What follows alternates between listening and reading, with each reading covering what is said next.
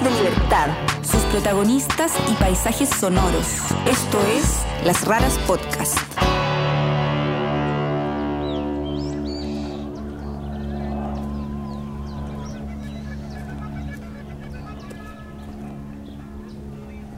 Lo más conservador de lo conservador que puede haber en Chile es la agricultura. Eh, socialmente es una estructura súper eh, clasista, antigua, eh, retrógrada, conservadora, del, del capataz, del empleado, del patrón de fondo. Claudia Cosio es una campesina urbana que dirige un proyecto de agricultura comunitaria único en Chile. En una parcela en Colina, planta, cultiva, cosecha y distribuye frutas y verduras usando los principios de la agricultura sustentada por la comunidad. Alimenta a unas 250 personas que además de pagar por su comida, meten las manos en la tierra para producirla. Esto es Las Raras, historias de libertad.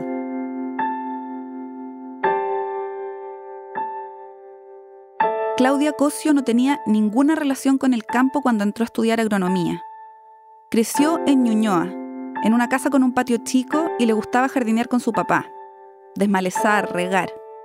Quería estudiar fuera de Santiago, pero sus padres profesores no podían pagarle la estadía en otra ciudad, así que terminó en la Universidad Católica, que le parecía demasiado tradicional. Sí, es que las escuelas de agronomía, al menos la, la, Chile y la Católica, forman, forman para el mercado. Ese es como el enfoque, y el mercado es la agroindustria la gran industria de cientos de hectáreas de producción agrícola, principalmente para exportación. Buscando salir un poco de ese modelo, Claudia se interesó en la agricultura orgánica. El uso de químicos en la producción de alimentos le hacía demasiado ruido.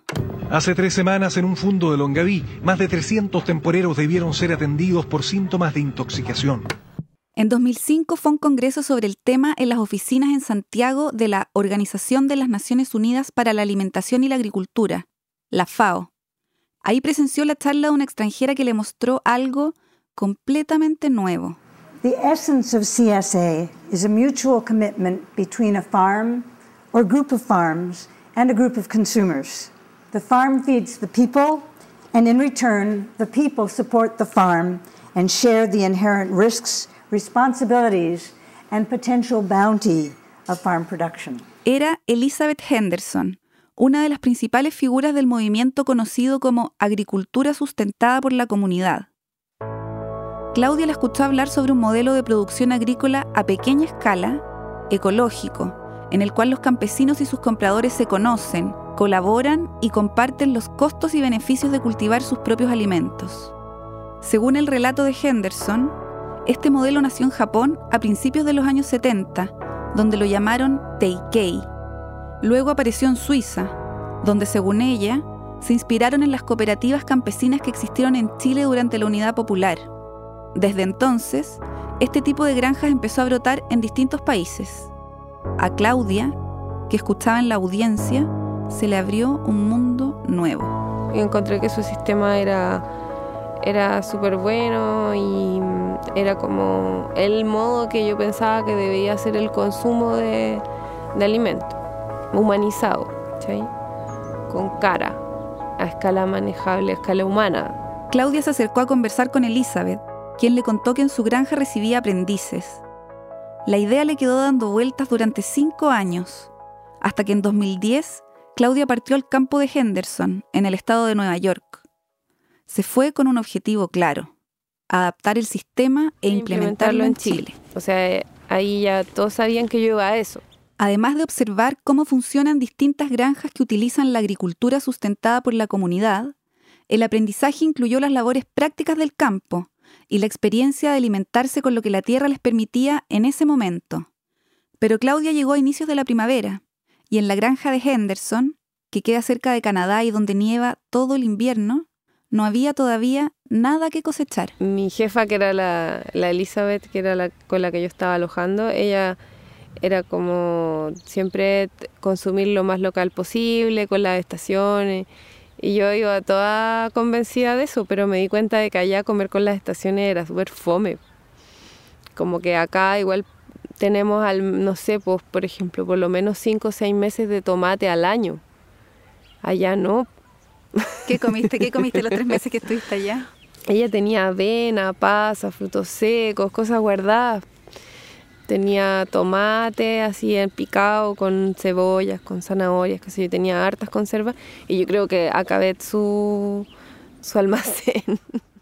Cuando volvió a Chile, además de apreciar más que nunca la gran variedad de hortalizas que se pueden cultivar acá, Claudia se propuso echar a andar la primera granja de agricultura sustentada por la comunidad del país. Bautizó el proyecto como Huellas Verdes. En mayo de 2011 empezó a buscar un terreno y un ex compañero de universidad le dijo que su papá tenía una parcela en Colina. Ella fue a conversar con él. Bueno, mi nombre es Rolando Rojas Ru y he sido agricultor toda mi vida. Vengo de, de mis ancestros, se puede decir. De todas para atrás han sido agricultores. Yo a Claudia no la conocía y ella llegó acá, yo nunca he trabajado con una mujer, primero que nada, es que yo nunca había visto una mujer agricultora. Claro, no había visto, no, hombres no, pero mujer no y, y yo he aprendido mucho de ella también.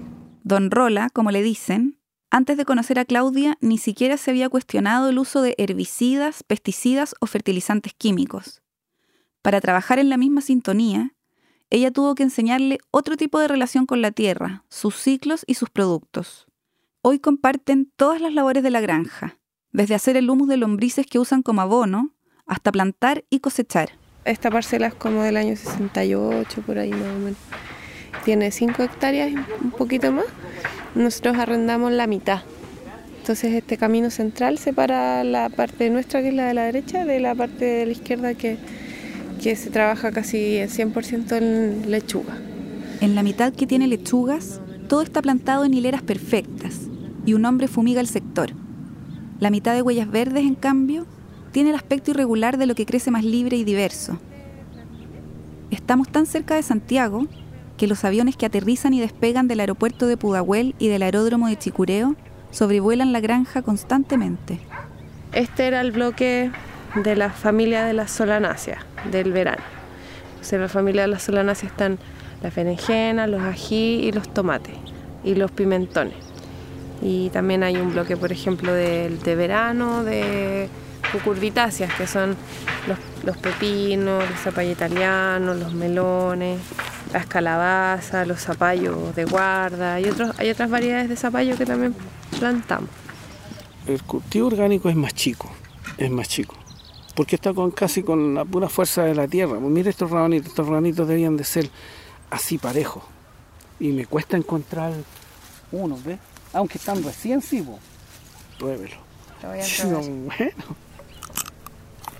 No son picantes. Aunque tenemos variedad que está más allá, que tienen la punta Mm, blanca. aquí. Sí. La otra parte fundamental de la agricultura sustentada por la comunidad es la gente que compra y ayuda a cultivar los alimentos.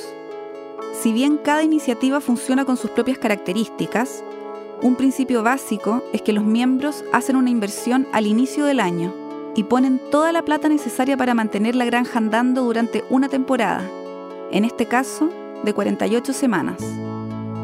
Hay que tener la plata, claro, pero se puede pagar en cuotas y hay cierta flexibilidad para hacer arreglos como este, por ejemplo. Eh, Mi nombre es Carrie Dudman y yo empecé a participar como socia, como una socia como todos los demás.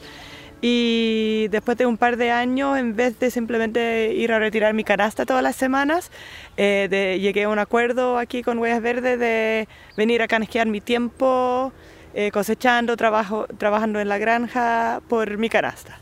Todos los socios se comprometen a ir a trabajar a la parcela al menos cuatro veces al año. Las canastas se pueden retirar en tres lugares distintos de Santiago tres veces a la semana.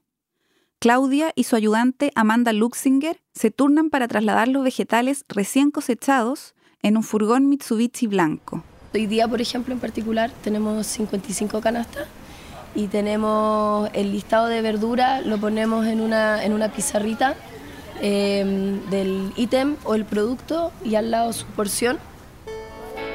En general, se ve a los huellinos, como se dicen entre ellos, llegar en bicicleta con sus propias bolsas reutilizables. Cada uno elige y pesa las hortalizas que se va a llevar, según las indicaciones publicadas en la pizarra. 300 gramos de zanahoria, 400 de camote, un paquete de acelga y así. La mayoría trae cajitas con sus desechos orgánicos, que depositan en un tambor que luego se lleva a la granja para hacer compost. ¿Pero qué los motiva a participar? Son dos motivos principales.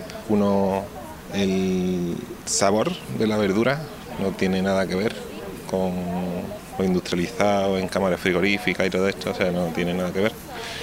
Y otro más que nada por el tipo de negocio, el tipo de colaboración con el desarrollo también de un, de un sector ahora mismo yo creo que mino- mino- minoritario, pero que debería estar más metido en la, en la sociedad un poco, el tema de la producción ecológica y todo esto, es complicado porque claro, la facilidad de ir al supermercado, comprar la bandejita que te viene el plástico y todo, pero es una elección realmente y la, idea es eso, el sabor y sobre todo el concepto. Tenéis que hacer una inversión grande porque tenéis que hacerla anual. Entonces tenéis que poner todas las lucas al comienzo. Y también tenéis que invertir en tiempo. O sea, tenéis que estar todos los sábados en la mañana ocupando una hora o más en, en venir. Pero para nosotros es un paseo, así que lo incorporamos como parte de la rutina. Ha sido muy bueno para nosotros, para que mi hija, para que la Maya sepa que las plantas vienen, no vienen del supermercado, sino que vienen de un campo, de la tierra. Y estas son las razones de Claudia para mantener andando, no sin dificultades, esta iniciativa única en el país. Lo más conservador de lo conservador que puede haber en Chile es la agricultura. Eh, socialmente una estructura súper eh, clasista, antigua, eh, retrógrada, conservadora, del, del capataz, del empleado, del patrón de fondo, de, todas esas cosas que para mí no, no me llaman nada la atención. Pero es tan precario el, trabajo del campo que al final nadie lo quiere hacer. Entonces a lo que aspira como el- la teoría neoliberal es como ya, entonces no lo va a hacer nadie, vamos a hacer muchas máquinas y va a ser todo muy sintético y dónde está el contexto cultural no importa, es la industria, un business. Entonces como que esa es como la, la rebeldía contra eso, ¿cachai? Pero ahí vamos a ver si se puede sostener. Porque tampoco podéis ser solo, pues, ¿cachai? Así como, ah, que todos tus amigos te, dicen- te digan, ay, qué bonito lo que así, y ya, y están todos trabajando en una oficina, así como, ya, pues. ¿Te da rabia? O sea, mira, es bien extraño porque todos mis compañeros como que encuentran así como, oh, qué cool. qué cool dedicarse a la agricultura. Entonces, es raro como, por ejemplo, a veces a mí me preguntan, ¿y cómo te ha ido? Y yo como que a veces no sé qué contestar porque está el concepto del cómo te ha ido como del concepto económico, ¿cachai? Como del éxito eh, de cuántos clientes tienes, ¿cachai? Como que eso es como un poco la, la pregunta. Eh, y en realidad para mí más ha sido como mostrar o demostrar de que, de que sí alguien podría vivir de la, de la agricultura y tener una vida normal, o sea, no sé, tener hijos, mandar a los hijos a la universidad o hacer irse de vacaciones, que en general es lo que un agricultor chico no, no puede hacer. Para enfrentar las complejidades operacionales que implica mantener una iniciativa como esta, durante la temporada 2017, Huellas Verdes comenzará a funcionar como una cooperativa de autoconsumo. Esto le permitirá a los huellinos distribuir mejor las responsabilidades prácticas y administrativas del proyecto, lo que implicará algunos cambios en su modelo de funcionamiento, pero de ninguna manera en su esencia y principios. Para más información, pueden visitar huellasverdes.cl. Las raras somos Martín Cruz y Catalina May. Pueden ver fotos y más información sobre nosotros y nuestras historias en lasraraspodcast.com y Las Raras Podcast en Instagram, Facebook y Twitter. Pueden escucharnos en Google Podcasts, Spotify, Apple Podcasts o donde prefieran escuchar sus podcasts.